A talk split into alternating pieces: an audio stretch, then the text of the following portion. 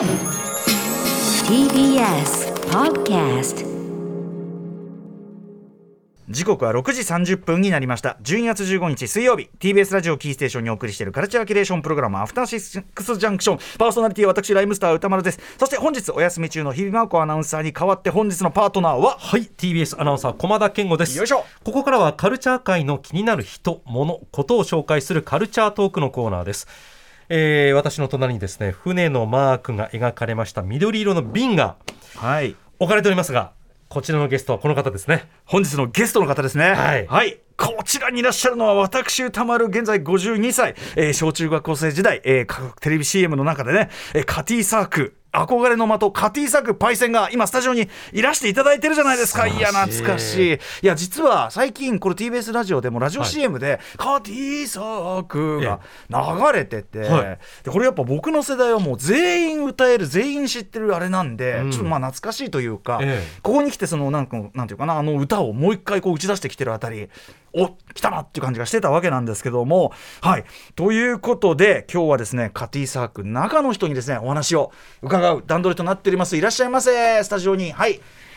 カティサーク中の人、えーバカルディジャパンの柴田宗則さんがいらっしゃっております。あのこちらね、カティサークパイセン、なかなかちょっと自分から話し出すという様子はないんでね、ええ柴田さんお越しいただいてよかったです。柴田さんよろしくお願いします。はい、えー、バカルジャパンの柴田です。すいませんよろしくお願いしませんます。。あの私のこのおどけのテンションとあまり 申し訳ない申し訳ないね。それ戸惑ってますよね。かなりこう真面目なうん方なんだなという印象を受けましたけどわかりました。はい。ということで改めて、えー柴田さんですね。これあれですよね。CM のあのフレーズを聞かせていただけるんですよね。改めて。そうですね。えー、今夜歌丸さんが聞きたいのはこの音ですよね。出ました。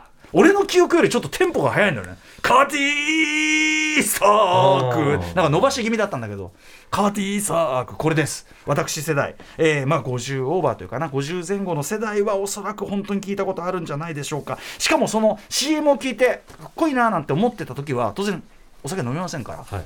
今やもう私も可処分所得、ええ。適度にございますんで、はい。えー法律的にも問題ないということでたっぷりこれ楽しめる年になっております、えー柴田さんこちらカティサーク。ね。あのこの番組のアトロックリスナーにおすすめできるウイスキーなんですよね。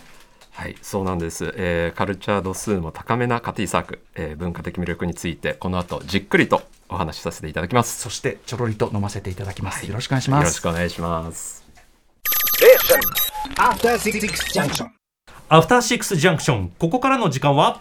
一夜限定特別企画プレゼンツカルチャートークお送りいたします。ね。素晴らしい。ねうまかった。いい感じですよ。いいこのひ喉のひねり具合もやっぱり幼少時時から私入ってますから、ええ。ね。駒田さんも実はだか聞いたことないとかさっき言ってたけど。あの嘘をついたわけじゃないんですけど、ええ。思い出したありました。はい。まるでウイスキーの香りの花が開くように私の記憶も開きました。花開いた、はい。ということでえ改めてじゃあもう一回聞いていいですか？そうですね。はい。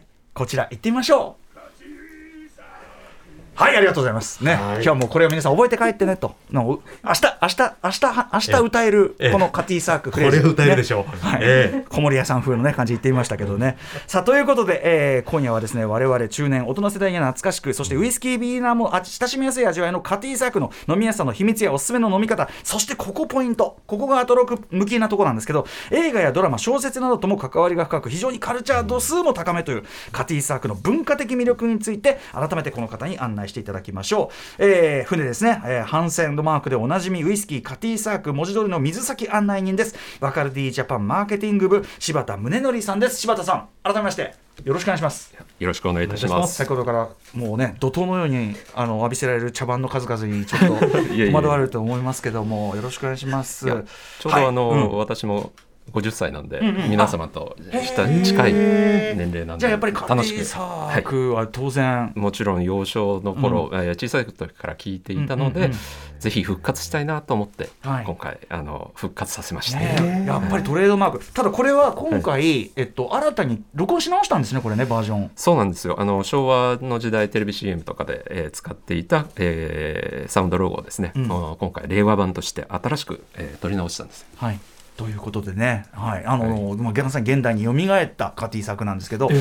あの小花さんちなみにウイスキーはよく飲まれるんですか、ね、私初めての海外旅行がスコットランドでうん。スコッチを求めて大学生の時に、マジか。であの北部あと大国諸島とかはい。いろいろ巡って、うんあの旅したのが最初だったえー、んです。それだけなんだ。じゃあもう本当にあの好きで大好き。探求してるぐらいはいだったんですね、あの銘は柄全然覚えてないんですけど大好き、うん。何よりいやでもな味わえるのが何よりですからね、はい。はい。えーあとはその味的にはこうどんな特徴があるんでしょうねカティサークは柴田さん。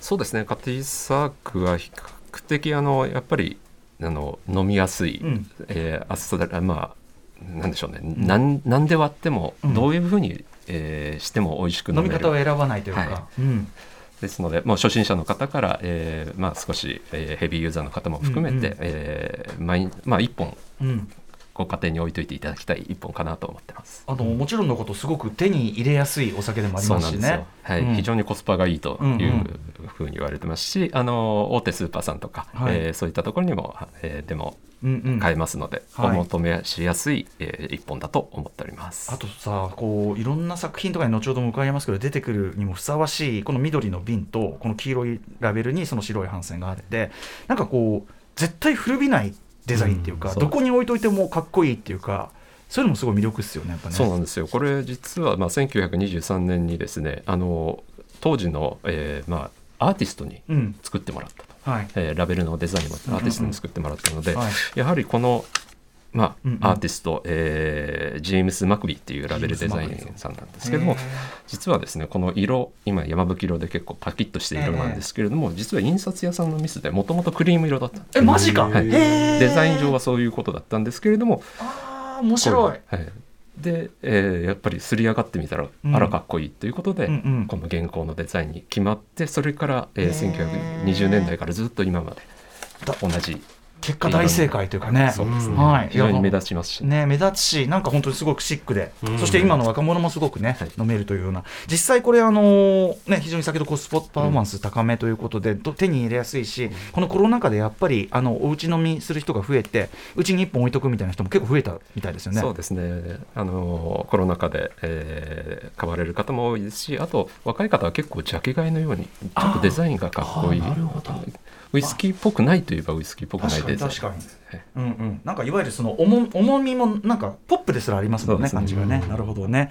はい、えー、ちなみにカティサークってこの言葉の意味とかってあるんですか？これは。そうなんですね。あのカティサークって何なのっていうのはあるんですがうんうん。もともとは、えーえっとですね、スコットランドの詩人のですね、うん。えーロバート・バーンズという、まあ、国民的詩人がいるんですけれども、うん。そこにあります「タム・ゴー・シャンター」っていう詩があるんですよ。うん。それは結構あの酔っ払いが、えーまあ、魔女を見て、うん。それで魔女が、はまあ、短い清水カティサークっていうものを着ている魔女を見て、はいちょっと喝采は、えー呼びかけをしてしまうんですね。うんうんうんこれでそれ「Well done カティサーク」っていううんうん。こういうふうに喝采を上げるんですけどそこから、えー魔女の、まあ、あだ名のような形でカティサークというのが生まれました。へー。でこれ、うんうん。あのちょっとすばしっこい魔女でずっと追っかけてくるんですよ。うんうんうん。でそこから速いものに対してカティサークというあだ名をつける。そこから本あのカティサーク号。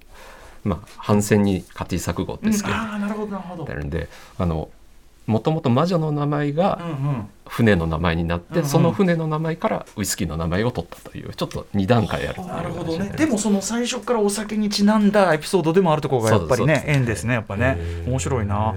あとまあえっとお酒の種類としてはこれはスコッチになるんですかね？そうですね、はい。あのブレンデッドスコッチっていう形で、えーまあなんでしょう。モルトウイスキーっていう、うんあの駒田さんがずっとはい。学生時代旅されたうん。ところで作られてるウイスキー。と、あとグレーンウイスキー。これを混ぜて飲みやすくした、えーものでございます。モルトとグレーンウイスキーのバランスいい、はいまあ、配合というね、うん。ででスコットランドで、えーまあ、3年以上熟成させた原酒を使っていますので、うんうん。えーしっかりとした味わいになってるかと思います。これだからもうあのそこまで探求している駒田さんもね納得の味わいということですよ。はい。うん、そして、えー、とカティサークカルチャー度数高めなんて言い方さっきからしてますけどいろんなその作品というか例えば映画であるとか、そういうところに割と登場歴史的にね要するに由緒あるお酒ですからするさあのあれってことなんですよね。ブランドでもあるってことですよね。そうですね。やはり、えー1960年代で特にアメリカで、うん。ナンバーワンスコッチだった時代があるので、ええ。その時の時代のアイコンになっていたという形で、まあ、特に例えば60年代、えーまあ、最近ですとあのアカメリあアカデミー賞を取ったグリーンブックとか、はい。はいえーそういったところで、えー60年代をの時代を表すアイコンとして結構登場することが多いですね。1960年代そっか。だから、だから例えばレイジングブルとかの、はい。その60年代のシーンとかそう。そういうところあと,、えー、と LBJ ケネディの意思を継いだ男。これも最近の映画だけどこれは、はい。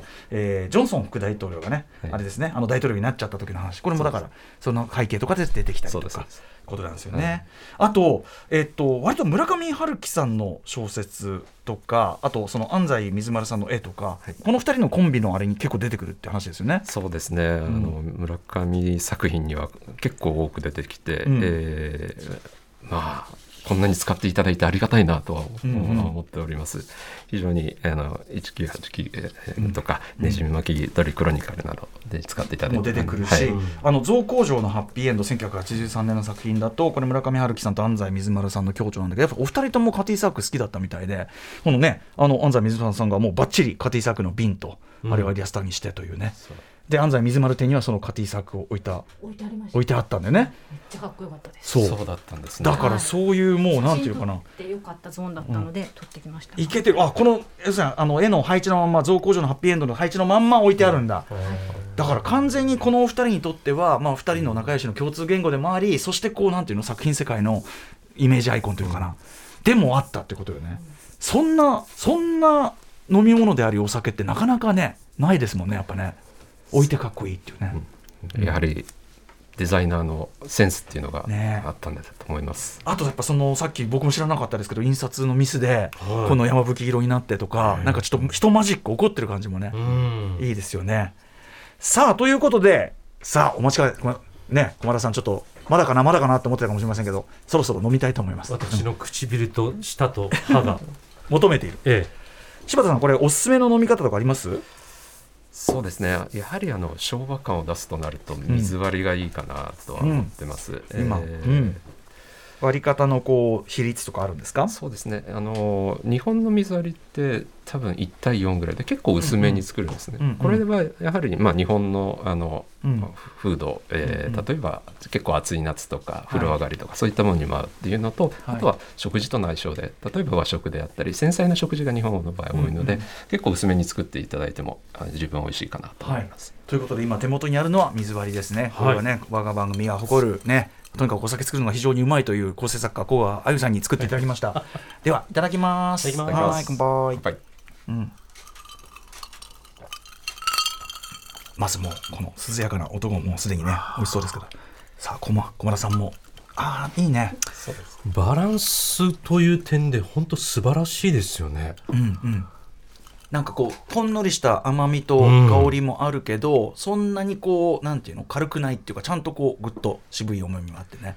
これ結構薄めに割ってる方ですけどしっかり味が、うん。香りがしますよねこれでもね。あそうかこれ放送用だからちょっと薄めにしてるんですかね。うん。私もうちょっと濃いめが好きですねこれね。なんならいやなんなら全然全然それはもうもうもう小室さんのやぶさかではないですねそれはね全然ね。人によってウイスキーってその香りの濃さとか、うん。やっぱりねあの水とか調整した方がいいんですよ。うんうん。1対4が基本だと思うんですけど、確かに、うん。うんうん、調整もうちょっと足しこれどいいですか？これは家庭作だって味わいたいですもん。そうだよね、そうだよね。確かに。僕もだって復活したんですよね。確かにでもねし柴田さんおっしゃる通り、あのもうちょっとこう入れても全然こう味わいとしてなんていうかな。重くなんないっていうか、うんそういう感じはありますよね。バランスがいいから。いや、うんうん。ストレートでも行ってみたいぐらい。さあということで今小室さん。入れます入れましょうかじゃちゃんとこれカクテル用のねあれで入あそして上澄みを。あ何それ混ぜないの？うまい。美味しい。できるだけ今さこう上にカティサークルになったさ上のその素の段階をすでに飲もう。としたの入れそんそんなわんこそばみたいな飲み方。まあそれはそれでね美味しいかもしれないけどね。本当美味しいです。うん。こんな美味しいんだ。うん。小野さんその旅行してまで行ったらもうちょっとご美味しいもうちょっとご もうちょっと語彙をさ語彙をお願いしますよこれ、スコッチを飲むのちょっと久しぶりかも今年。うん、1回目ぐらいかもしれない。私もちょっとじゃあそれ足そうかな、はい。え。うん、でもやっぱ香りっていうか口の中とかあの鼻腔にまでこう広がるこの香りっていうのこの感じがある程度ちょっとこうしっかり欲しいよね。えはい、でこれマスクするとまたその香りが広がってすごく最高。貧乏臭いこと言うな。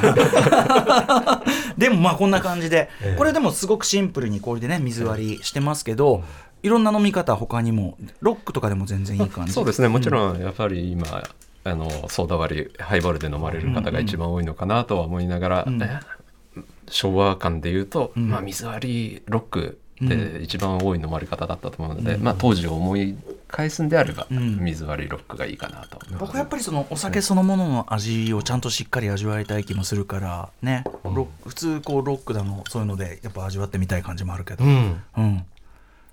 あのいわゆるそのピート感っていうんですかねその非常に、うん。ピート感ってど、何？多いとか少ないとかどういう表現をしてもいいか全くわからないんですけど。も、ええいい感じで感じられるいい感じで。というはい、うん。えはい。ということでとっても美味しいですしあのいろいろその歴史的な文脈も分かって本当にあのありがたかったです。さらにさらにいいなって感じになりましたカティサークはい。ということで改めて、えーカティサークについての情報を駒田さんからお願いします。はい。あ柴田さん。柴田さん、ごめんなさい。柴田さんお願いします。はい。あカティサークについての情報をし、えーとはい。なんかこうどどこで買えるとか。